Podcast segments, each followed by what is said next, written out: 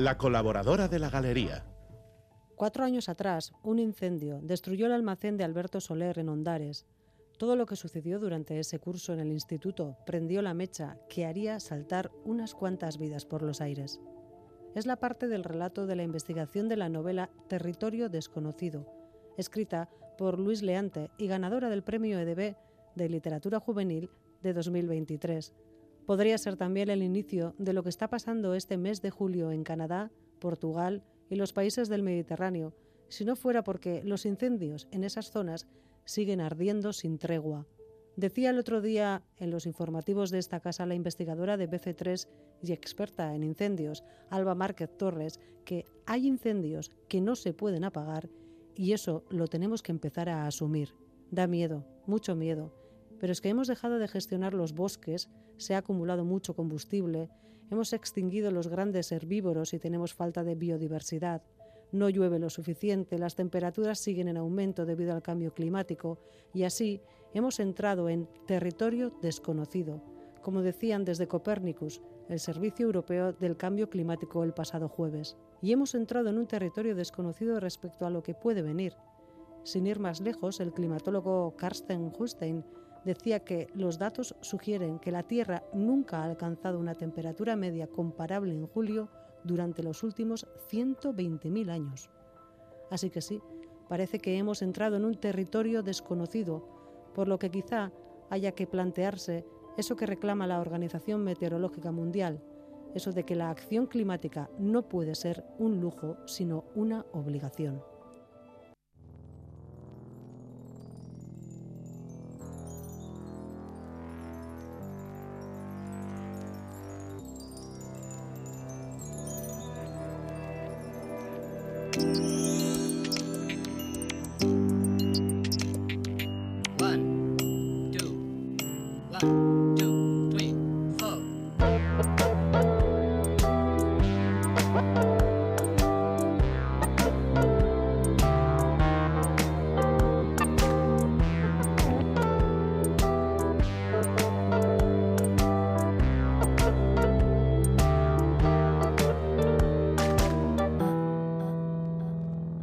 Galería, con Bego Yebra. Efectivamente, ardiendo está en Canadá, Estados Unidos, ardiendo también el Mediterráneo europeo y africano. Miramos al sur, pero también en el norte, en Dinamarca y Suecia, encontramos referencias de fuegos. Y parece que, como decía Marijo de Gracias, es tiempo de ponerle mente y asumir el deber.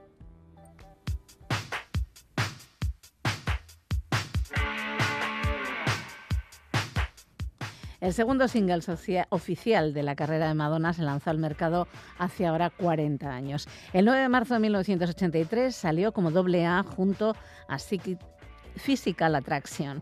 Y según cuenta la leyenda, compuesta inicialmente por Madonna y Steve Bray en 1980 y 81, formó parte de varios cassettes demo originales que la estrella presentaba a las compañías y clubs para que la contrataran.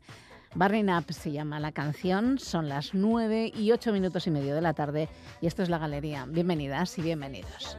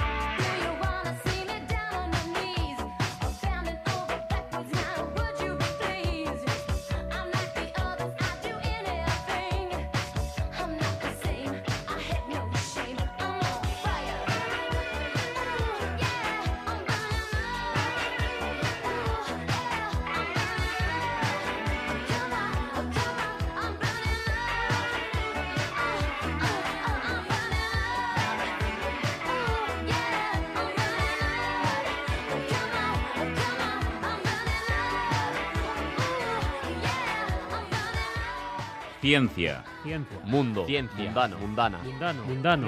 Mundo. Mundana. Ciencia. Ciencia mundana. Alfredo Caro Maldonado, ¿cuánto tiempo? Demasiado. Sí, pero bueno, un poquito de vacaciones nos merecemos los dos. Sí, sí, Y sí. luego además te vuelves de vacaciones, ¿no? Yo estoy de vacaciones de trabajo ahora. Estás de mismo, vacaciones de trabajo, pero bueno, te llamaremos, ¿no? Sí, cuando quieras. te sí, de- llamaremos. Me voy de la piscina a un sitio tranquilo y... A Un sitio tranquilo y fenomenal, fenomenal. Pues bueno, hablaremos de ciencia entonces todavía durante el mes de agosto.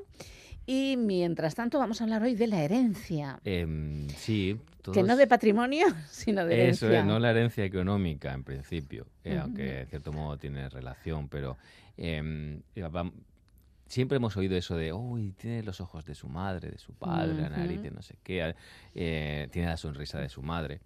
Y me he leído hace poco, bueno, he terminado hace poco un libro eh, de Sí. Carl Zimmer, que es un, yo creo, creo que de los mejores divulgadores Sí. estadounidenses eh, y que tiene una, tiene una manera de escribir eh, maravillosa. Eh, lo ha editado Capitán Swing, que Ujú. es, para eso para las traducciones y eso hace cosas muy interesantes. Y, y yo creo que es el mejor, de lo que he podido leer, el libro que mejor recoge el concepto de herencia, herencia Ah, ¿sí? biológica. ¿no? Eh, y, y es intentar entender por qué decimos eso de que un niño tiene la sonrisa de su madre o por qué tenemos rosas, a ti que te gustan mucho las flores, Sí. de muchísimos colores y tanta variedad de flores, ¿no? Eh, lo que más me ha gustado de- el- del libro, eh, aparte de que he aprendido un montón, es que Zimmer es capaz de, hasta de ponerte de mala leche. Empiezas a, a leer algo, Sí. eh, empieza a darte datos y, y- y explicaciones y se entretiene intentando demostrarte una teoría, ¿no? Y en la que tú sabes que, que es errónea, que es falsa o que, que es una basura. Eh, eh, y, y hasta que de pronto en el siguiente párrafo, pa, pa, pa, te la demostrar una habilidad de abstraerte o de ser, de ser capaz, a mí, que ya me gustaría a mí poder escribir así, yo pongo toda la pasión en lo que escribo o digo, de manera que de alguna manera mi sesgo, mi prejuicio, mi, mi forma de pensar la pongo desde, desde la primera palabra, está ahí. Sin embargo, él, él tiene una idea, sa- sabe, cuál- pero es capaz de ponerse en el, en el pellejo de, del contrario, digamos, de las ideas contrarias y ir desarrollándola y después... Y eh, desarrollar los argumentarios, ¿no? Y De ambos. Eso. Y ya te- para terminar falsándola, para terminar... eh, y después, cuando hay cosas que están abiertas, pues es capaz también de, de dejártelas abiertas, ¿no? Eh, sin dogmatismo, etcétera. O sea, me ha parecido... ¿Cómo se titula el libro? Se llama Tiene la sonrisa de su madre. Tiene la sonrisa de su madre.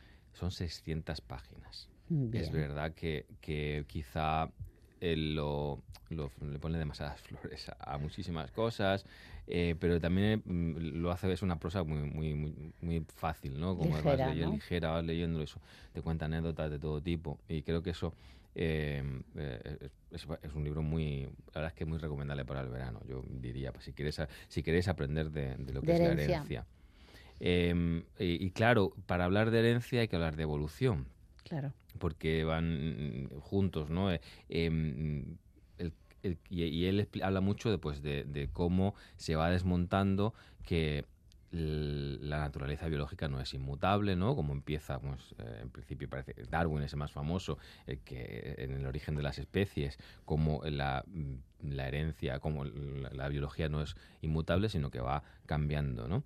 Eh, hoy día es verdad que sigue habiendo creacionistas, incluso terraplanistas, Sí, pero bueno, ¿no? ahora Pues- dicen que no es plana, que es como una palangana. poca gente, bueno, poca, poca rela- relativamente piensa que es una palangana o, o plana y que, y que Dios creó el mundo en siete días, y tal cual, y tal cual lo vemos ahora, ¿no? Que es Mm. una metáfora y que, y que la, y la vida, o sea, la vida la- la- cambia, ¿no? E- evoluciona.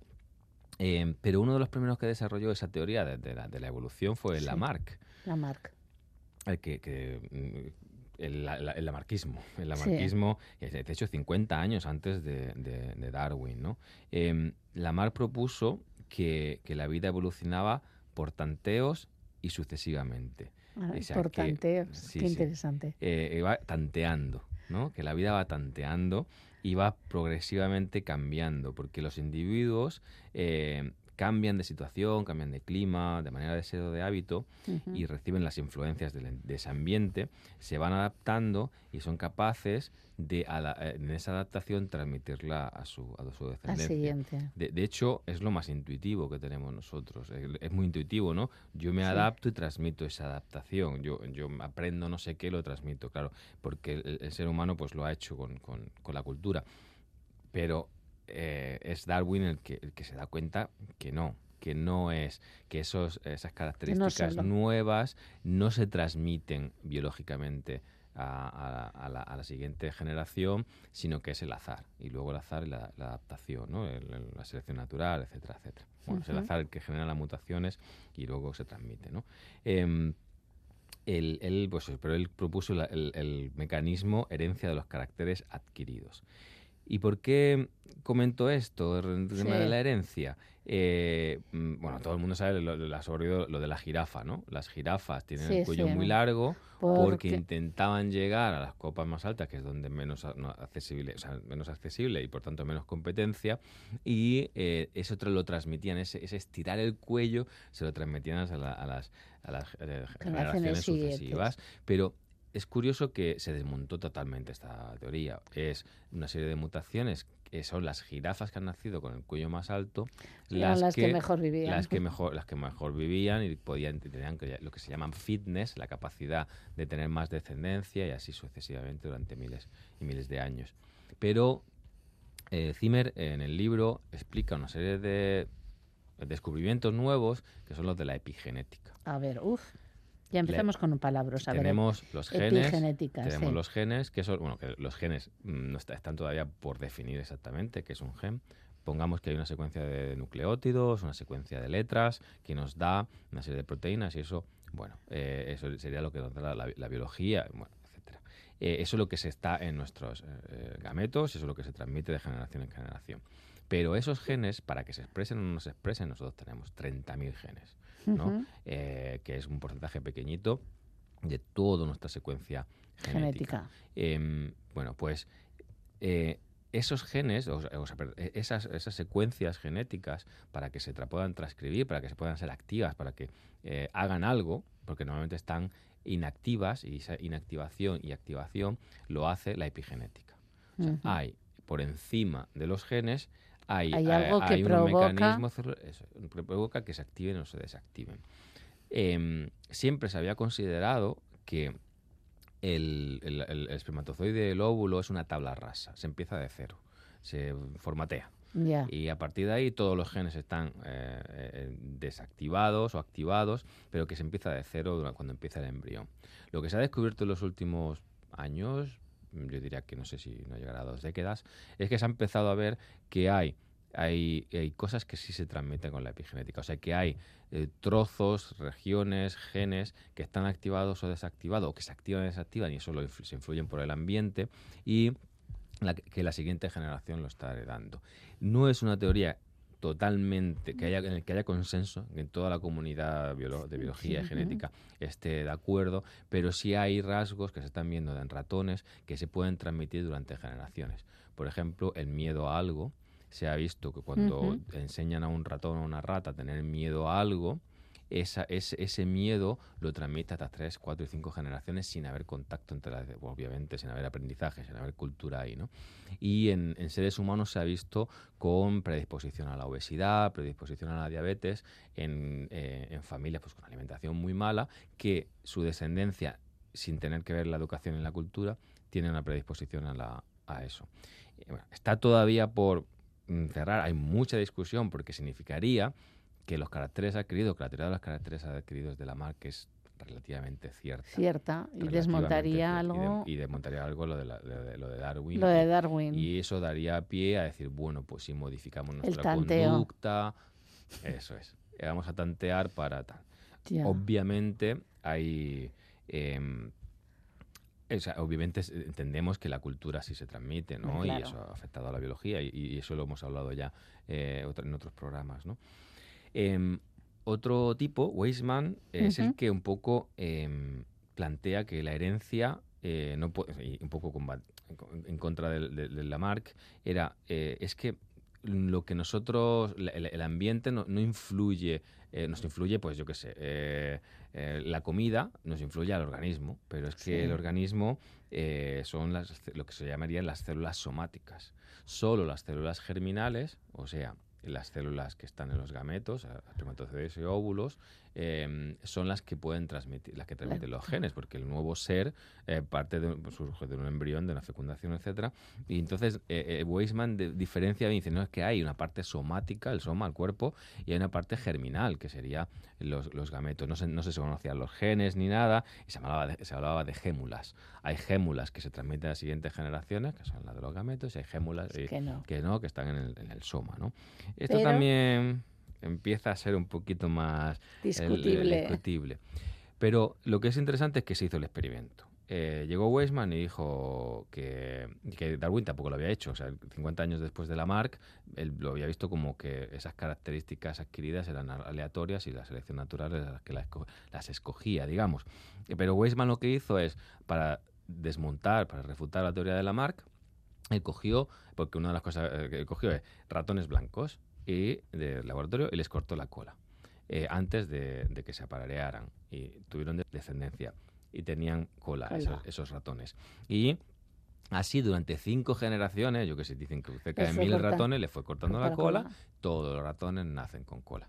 ¿Vale? Bueno, es un experimento que prueba que lo- la cola no se. O sea, que, que está es germinal, ¿no? Que, Sí, sí. que cortar la cola no in- influye, pero ah, no hay, pues, hay muchísimas mm, otras formas de, de- de herencia, ¿no? Y no, no solo tener, No tener solo cola. como- Una de las cosas que le dedica mucho tiempo en el libro, a mí es un tema que me apasiona, que es eh, pues el predominio, el, el- eh, el por qué se ha hecho tanto hincapié en el tema de la herencia, no es solo para tener vacas que produzcan más leche y rosas más bonitas.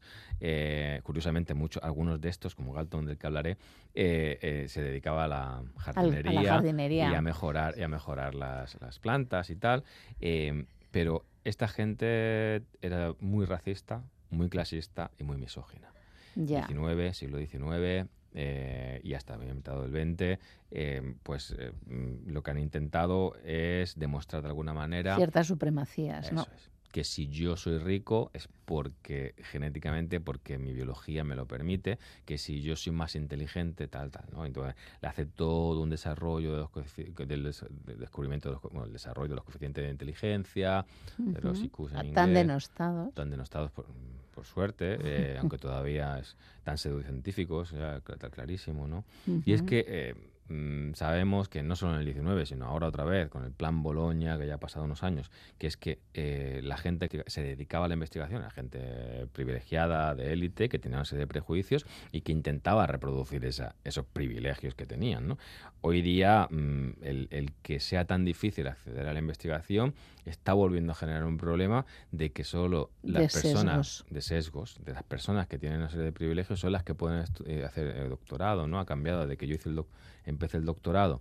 Ahora, y ahora hay que pagar por hacer el doctorado. Ahora hay miles de, per- de- de- personas en, en los laboratorios o en las universidades eh, trabajando sin cobrar, haciendo la tesis sin cobrar o haciendo los másteres, etcétera, etcétera. Eso es un problema porque genera esos sesgos, porque hace que que haya, bueno, que haya personas con unos Que no venga de, todo, de todas partes la investigación, que es de donde tiene que venir, Mm. ¿no? Esa pluralidad te permite enfocar las respuestas y las preguntas de una manera distinta, ¿no?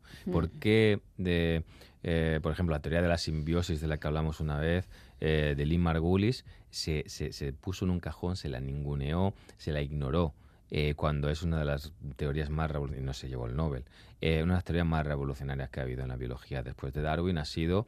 eh, que mm, la evolución de las células es una cu- es cuestión de, de simbiosis, ¿no? de Mm, cooperación De cooperación. eh, entre, entre, una entre bacterias, etcétera, y ahí- de, ahí, de ahí vienen todos los eucariotas. Eh, se, la, se la ninguneó, y se la ninguneó porque era mujer. ¿no? Entonces es muy importante que haya diversidad de todo tipo en, en la investigación para que estos egos no se reproduzcan. Y es que eh, pues estamos hablando de que, de que este Galton, eh, el jardinero, El jardinero. eh, que era primo de Darwin, mm, bueno, casi esto nada, queda, todo queda en familia, Eh, sí. entonces. hizo un llamamiento incluso a, su- a los gobiernos para que criaran a sus ciudadanos prácticamente como si fueran vacas o como si fuera maíz eh, hablaba de las personas como ganado realmente. Él defendía una ciencia que mejorara el linaje, que es la eugenesia. ¿no? Creía que el, el- el pueblo estadounidense se estaba degenerando eh, mental y físicamente, eh, sin comentarios, eh, y, que, y, que tendi- y que los gobiernos tenían la responsabilidad de llevar el genio humano ¿no? al límite. Y para eso tendrían que haber matrimonios de conveniencia eh, que, eh, para que de las personas pues con más coeficiente de inteligencia, más guapas y todo eso. ¿no? Qué horror. ¿Qué podía salir mal de esto, verdad? Pues nada. absolutamente todo. Bueno, el asalto al Capitolio. El Chato del Capitolio. Antes hemos pasado por un tal Hitler y un, eh, eh, algunos genocidios por, por, esta, por esta forma de pensar. La sociedad se fomentó la sociedad eugenésica Mm. y nos parecen cosas viejas, ¿no? En, nove- No. en- en 1907 el estado de Indiana convirtió la esterilización en una política estatal. Lo que me ha sorprendido es que en el 2017 el gobierno democrático de Canadá fue denunciado por 50 Ah, mujeres indígenas y ganaron eh, por ser esterilizadas. Zadas. Sí, su permiso. Eh, Sí, sí, sí, sí, sí. Y eso tiene que ver con una ideología todavía eugenésica que existe, Eugenia, sí, eh, sí. que existe en los gobiernos, bueno, en, en la, en la sociedad mundial, en, el- en los líderes. Es, es bastante eh, llamativo. Y de este libro trata de todo eso, de la complejidad que tiene la herencia, de las, de las excusas, de, de, ¿no? de, de todas. eh, Y me parece muy, muy recomendable. Eh, de todas maneras, siempre como eh, hay científicos que se han intentado deshacer de esos prejuicios Claro. y lo han hecho bien. Ahora y entonces. Hay uno eh, que es Morgan, que trabajaba con moscas y, y encontró que las mutaciones, las, con las moscas drosófilas, las pequeñitas de la mosca, Sí. tan molestas que Horribles. eh, cuando se te olvida un melocotón que, tal, están- pues, que enseguida salen. Pues esas moscas han sido muy valiosas para estudiar la herencia. Eh, porque se, Sí, se ¿eh? les producen muchas mutaciones muy fáciles, entonces de pronto le sale un ala en el ojo, le sale una pata en el ojo, no sé qué. Hay moscas que le producen mutaciones para que tengan distintos, colores, etcétera. Eh, este Morgan de- demuestra eh, que hay mutaciones que aunque estén no se reflejan en el, en el fenotipo, o sea, en la, en la- en la forma, en la, en la mosca, ¿no? Y solo se reflejan en determinados ambientes, en determinadas temperaturas. Entonces él dice, cuidado porque la herencia es genética, pero no lo es. Lo que Ya. hablábamos eh, fuera de micro. O sea, Sí. eh, el que tú tengas los genes ahí, el- el- la secuencia, la mutación, etcétera, dependiendo del ambiente sale o no sale. Sí, al final es, eh, yo soy yo y mis circunstancias. Exacto. si y- volvemos a la filosofía. Exacto. y, y creo que, que es muy interesante. Pensamos eh, la- en las leyes de Mendel ahí como muy matemáticas, muy, muy precisas y el Y- intento... Y no lo son tantos. Hay hermanos, se han hecho estudios muy grandes, donde hay hermanos eh, que tiene, comparten el 60% del ADN y otros hermanos que Claro. comparten el 30 y pico por ciento Y sin embargo, pues compartir o- con un primo, por un lado, ¿no? Y por otro lado. puedes tener casi más relación, pues el 25, pero puedes tener, dep- dep- dependiendo de las recombinaciones que se dan durante la formación de los gametos, se llama meiosis, no me enrollo ahí, pero que, que es, eso lo explica súper bien en el libro. En el libro. ¿vale? Eh, Entiende la sonrisa de su madre. Entiende la sonrisa.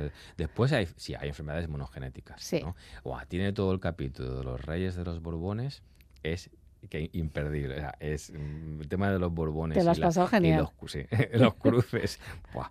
Bueno, es que Eh, cruces ha habido pocos, ese es el bueno, problema. cruces sí entre ellos. ha habido mucho cruce entre ellos, pero, pero poco con, ¿no? con genética fresca. es muy elegante como eh, en enfermedades que son puramente monogenéticas, como la fenilcetonuria. ¿Qué es eso? La fenilcetonuria es una mutación que, que está bastante extendida la mutación en la población europea. Eh, es curioso, he dado un dato, dice que es más frecuente en poblaciones alemanas y holandesas, o sea, los nazis tenían un porcentaje de, de- de genes de fenilcetonuria, pero es recesivo. O sea, si tú, tú- nosotros tenemos dos copias de todos los genes, ¿no? Sí. Tenías, si tienes el, el gen sano y el gen eh, enfermo, digamos, eh, de- pues eh, es sano, ¿no? Eh, y, y entonces solo cuando te juntas dos personas que se llaman heterocigotas, o sea, que, que tienen eh, gen sano y enfermo, sano y enfermo, hay un 25% de probabilidades de que De que salga se haga. una persona con fenilcetonuria, que basi- básicamente es la incapacidad de procesar un aminoácido que es la fenilalanina. Eh, esos niños tienen eh, muy, problemas muy grandes en el desarrollo y morían eh, de niños con sufrimiento. Tenían un olor muy especial. Digo, tenían porque no, eh, el- lo que se intentó decir, vamos a seleccionar, vamos a hacer eugenesia para eliminar esta mutación de la población. ¿En ¿no? serio? Y entonces decía, dice, dice Zimmer, bueno, eh, ¿y los nazis por qué no se hicieron auto, auto-eugenesia? Porque la porcentaje, ¿no? Dale, ¿Por qué no se puede? Eh, eh, un poco utiliza el sarcasmo, pero es que no se puede porque en principio es recesivo y tú no puedes eliminar un gen recesivo de una población. ¿Vale? Eh, Porque además se cruzan con otras, no, no acabarías nunca de eliminar esas mutaciones. Lo que hay que hacer es utilizar precisamente eh, lo contrario a la genética, que es la biología y que es la medicina, y es, eh, pues, es el ambiente el que ha conseguido curar esta enfermedad. Básicamente es una dieta, eh, es la prueba del talón. Ah, la que, que hacen a cualquier niño cuando a nace. todos los niños cuando nacen se les hace la prueba del talón, se ve si tiene fenilcetonuria. En, el momento, en ese momento, si, si da positivo, eh, es bajita, pero ahí no, no, no recuerdo los números, eh, se les da eh, una dieta con poca o ninguna eh, fenilalanina.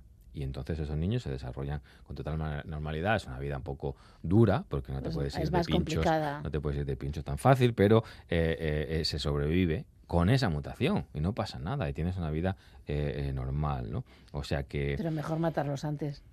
¿No? Claro. Claro, es que. o, o intentar prevenir que es imposible, ¿no? O sea, es, esa lógica de que el gen te da el rasgo es una falacia. Y ya hablando de- sobre la herencia, hay otra cosa. Todas las personas, eh, es esto es, es precioso, todas las personas eh, gestantes, o todo, tú, Sí. eh, tú tienes células de tu hija. Y tu hija tiene células tuyas. Tú tienes en tu cuerpo un porcentaje muy alto. A lo mejor Claro, mi hija dicho- se llevó todas las que tienen que ver con mi memoria. Eh, sí, ¿no? Yo siempre lo he dicho, que desde que me quedé embarazada perdí la memoria.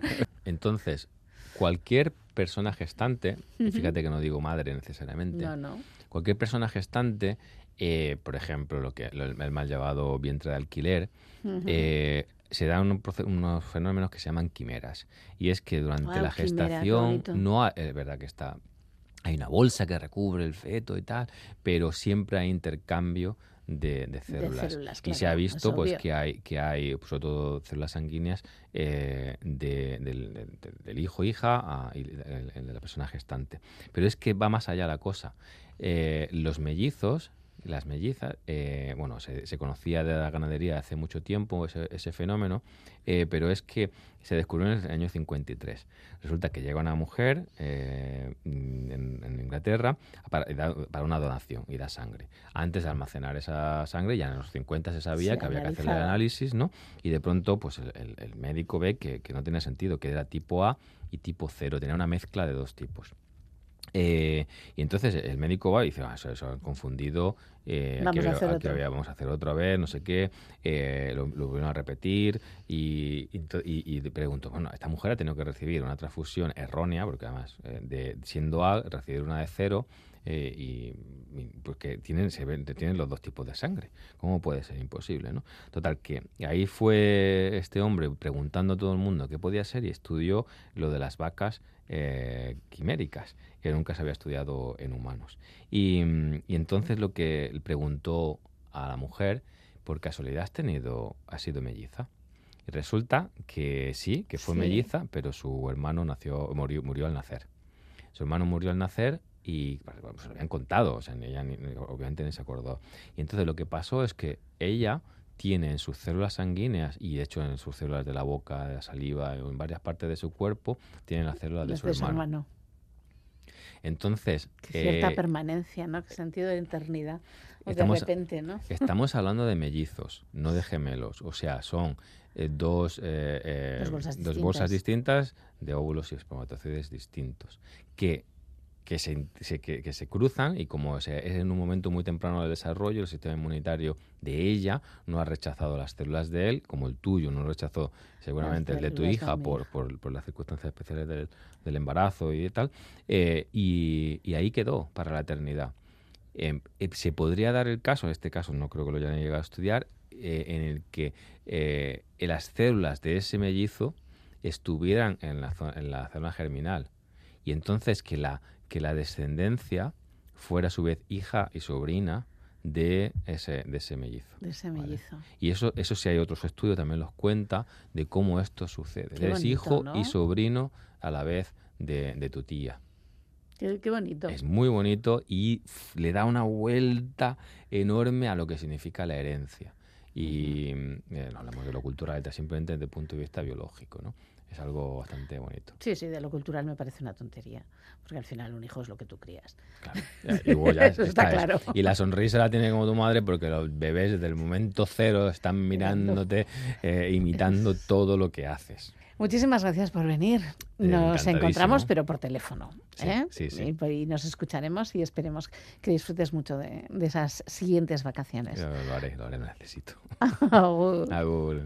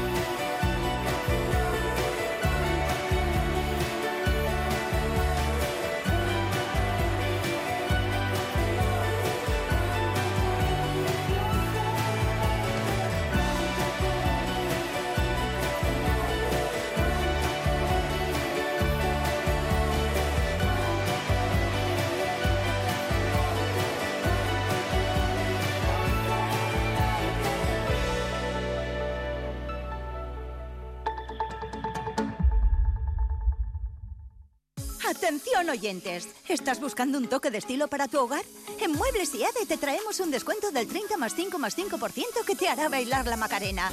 Desde salones envueltos en lujo, mesas que serán la envidia de tus cenas y sofás y sillas envueltos en paz y descanso. ¿A qué esperas? En Siade tenemos muebles para todos los gustos y bolsillos. Descuentos, descuentos y más descuentos. Cerca de ti. Ven a visitarnos en Baracaldo, Galdaca, Oloyu, Vitoria y Abadiño. Sorolla vuelve a Bilbao en su centenario. Disfruta este verano en el Museo de Bellas Artes de una obra maestra del iluminismo, Bajo el Toldo, Playa de Zarauz. Con la colaboración del Museo Sorolla, patrocina Fundación Santander. De la mano de EITB.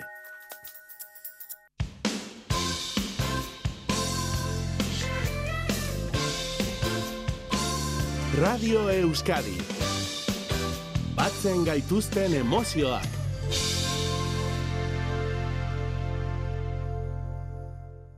La galería. 20 minutos y serán las 10 de la noche. Y hasta entonces, nuestra primera propuesta viene de la mano de Goizal de Landavaso. Ya sabéis que quiere descubrirnos algunas mujeres que por sus méritos y por sus capacidades deberían estar con letras mayúsculas en la historia, pero quién sabe que si solo el patriarcado o alguna cosa más ha conseguido que aparezcan, bueno, pues solo en algunas líneas marginales. ¿Cuánta luz hay entre sombras? ¿Te lo has preguntado alguna vez? En el siglo XVIII, un siglo con muchas sombras, sobre todo si eras mujer, nació una mujer en Madrid llamada Inés Joyes y Blake. Su madre era francesa, su padre irlandés, y se dedicaban al comercio, un trabajo que les permitía tener una vida más que holgada. Y en ese ambiente nació y creció Inés Joyce Blake. Es cierto que el acomodo en el que vivían permitió que aprendiera idiomas y también que tuviera una educación bastante intelectual para el tiempo que le tocó vivir. Con 16 años falleció su padre y su madre, como tantas y tantas madres han hecho a lo largo de los siglos, se hizo cargo de la descendencia y también del negocio de su marido. Con ese ejemplo creció y se empoderó, de alguna manera al menos, Inés Joyce Blake. Pero sin exagerar, ¿eh? que estamos en el siglo XVIII y las mujeres siguen siendo moneda de cambio para la prosperidad económica de familias pudientes o simplemente personas de segunda para procrear y mantener casas y vidas. Así que planificaron y concertaron su matrimonio. No sé muy bien si tuvo un matrimonio agradable, si sufrió mucho, si fue feliz. La casaron con un pariente de su madre, Agustín Blake, y tras la boda los dos se fueron a vivir a Andalucía, a Málaga concretamente. Él se dedicaba a los negocios y al comercio, un mundo que Inés Joyce y Blake conocía perfectamente porque había sido el escenario de su vida. Resulta que tuvieron cinco hijos y cuatro hijas, nueve en total. Esto seguramente sí que tuvo que ser duro incluso para ella. Se hizo famosa por supuesto, en la medida que una mujer en el siglo XVIII podía hacerse famosa, por traducir El príncipe de Abisinia. Curiosamente, esta traducción casi fue una excusa para la publicación de un manifiesto que parece ser que ella escribió para sus cuatro hijas, en principio. El prólogo de esta traducción, en forma de carta, ofrece recomendaciones absolutamente revolucionarias para entonces, como decimos, a sus hijas. Una clara apología de la liberación de la mujer, en 30 páginas, escritas en primera persona, entre las cosas que dice, dice cosas como esta. No puedo sufrir con paciencia el ridículo papel que generalmente hacemos las mujeres en el mundo, unas veces idolatradas como deidades y otras despreciadas aún de hombres que tienen fama de sabios. Somos queridas, aborrecidas, alabadas, vituperadas, celebradas, respetadas, despreciadas y censuradas.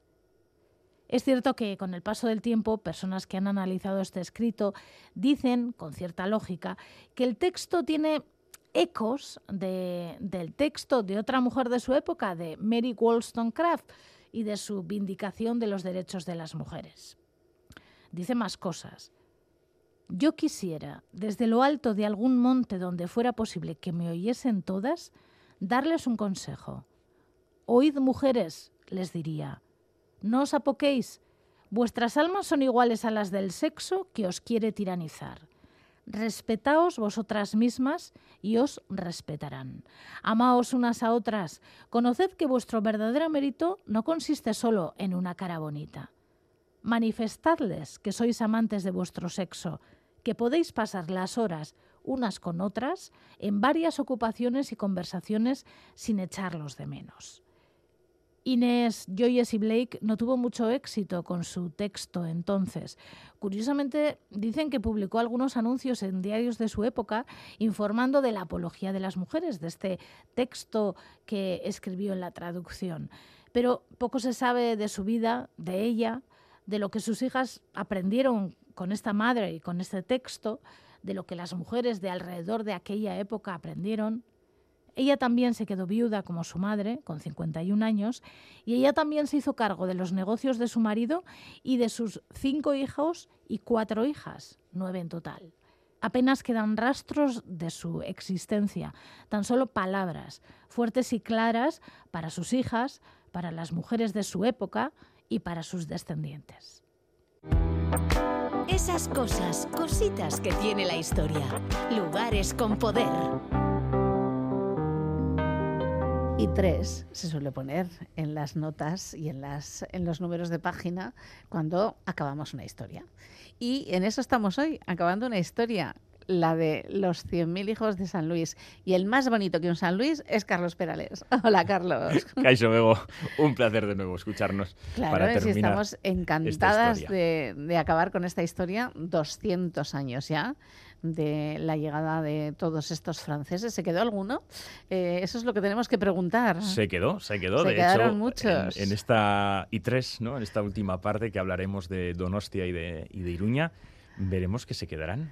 Se Sí, quedarán sí. muchos franceses durante casi cinco años después de que Uf. termine la guerra, ¿no? El- el- la invasión.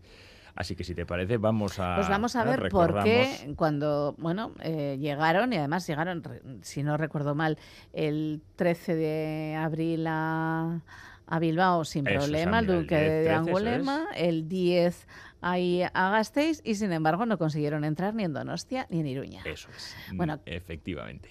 ¿Qué pasa con estas ciudades tan levantiscas? Bueno, pues ya sabemos eso, que el día 7 de abril atraviesan el Bidasoa y para el 10 han tomado mm, grandes pueblos de, de Guipúzcoa, ¿no? Como veíamos, eh, Tolosa. Zumárraga, Tolosa, Hernani, Pasayac. En Oyarchun han establecido la, La regencia, regencia. ¿eh? en la que van a estar eh, el, el general Francisco de Guía, de, de Durango, el barón de Roles, Antonio Calderón o Juan Bautista de Erro, que son grandes protagonistas de este, de, de este movimiento pro-realista, pro-absolutista. Pero ¿qué va a suceder con, con Donosti? Bueno, en Donostia para el día 9 la van a sitiar. ¿no? Desde luego, para el, el día 9 Donostia está ya rodeada por el ejército de, de Angulema.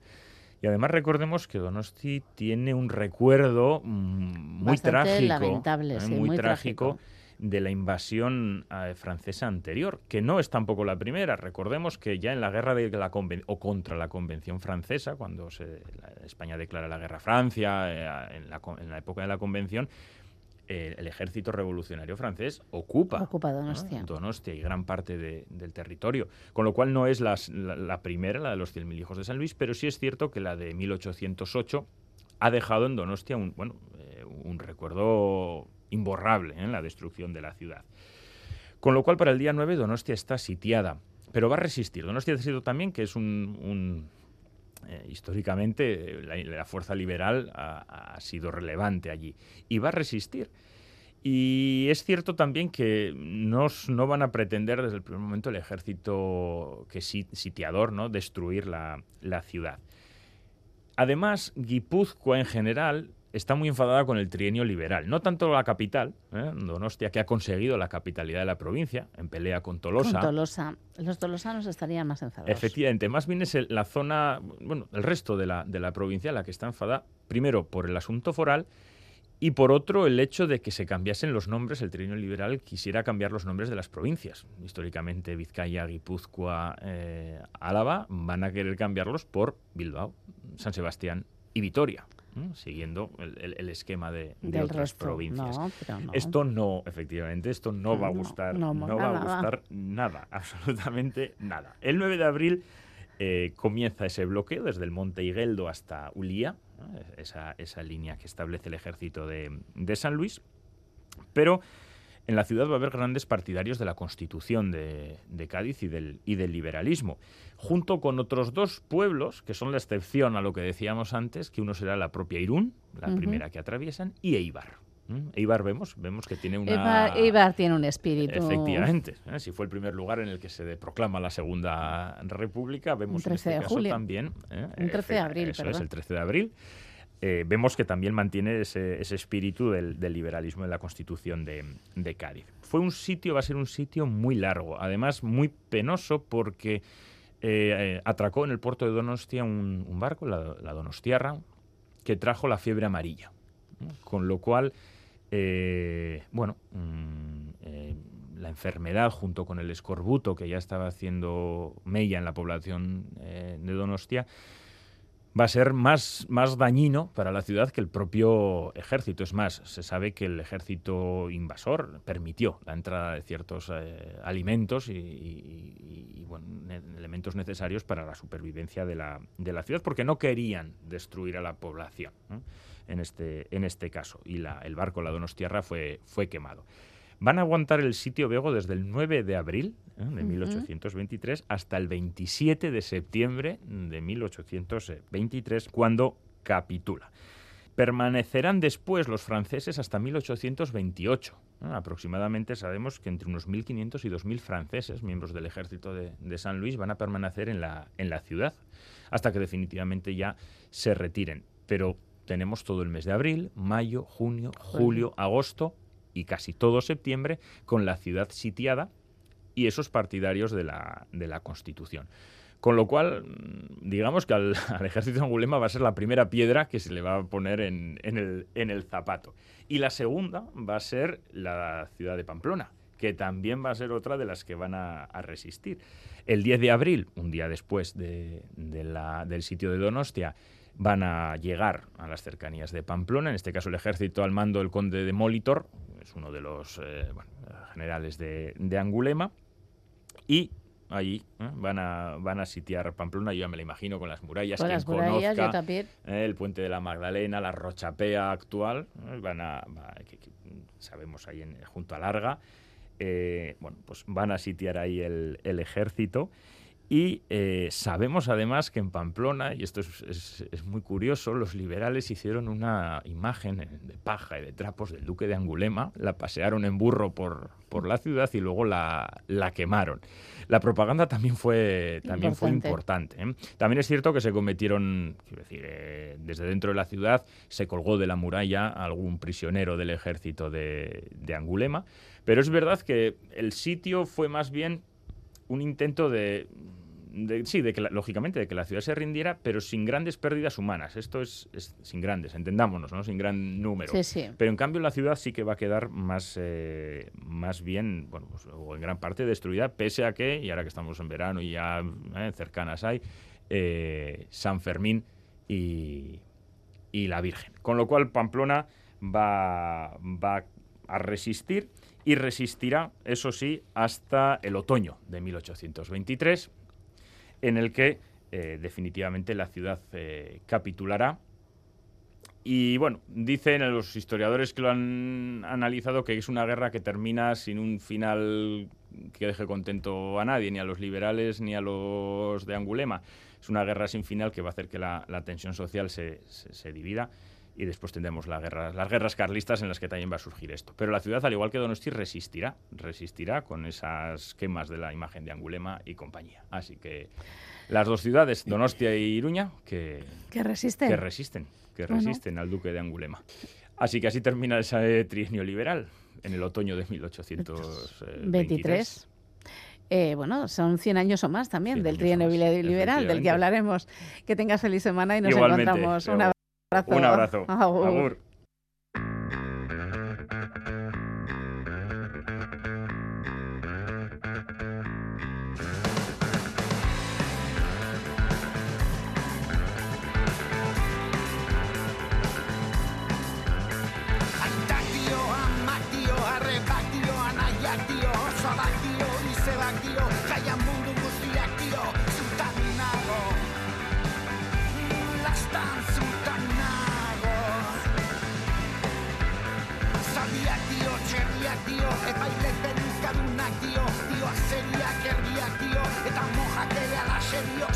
Nago.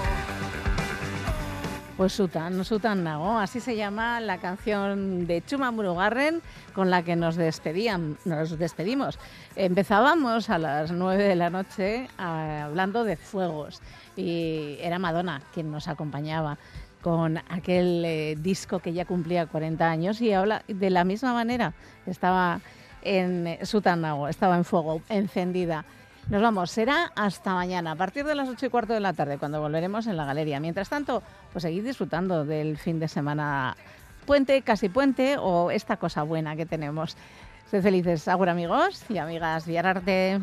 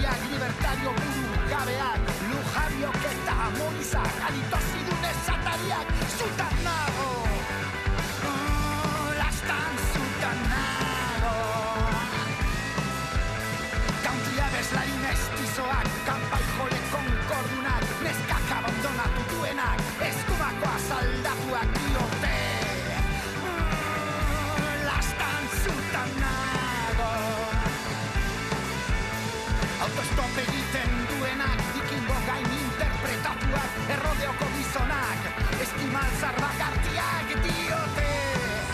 Lastan, lastan zuen.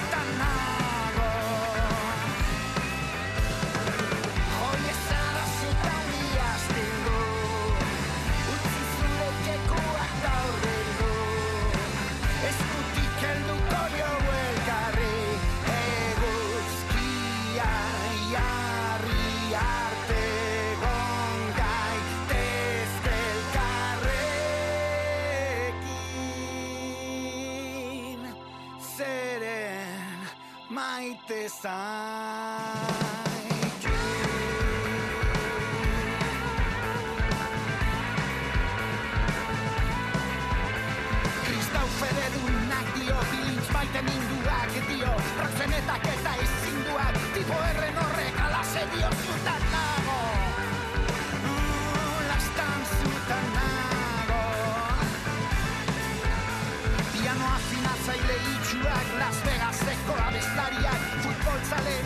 diaria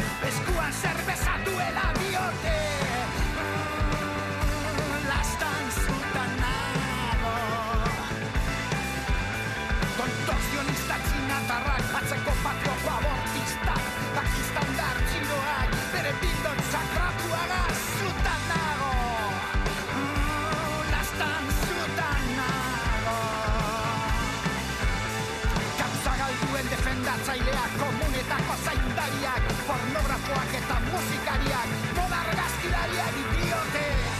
Uh, lastan zuton nago. Institutuko irakasleak, travesti bizio zadeak, aitonak eta monak, kotxeko atzeko aldean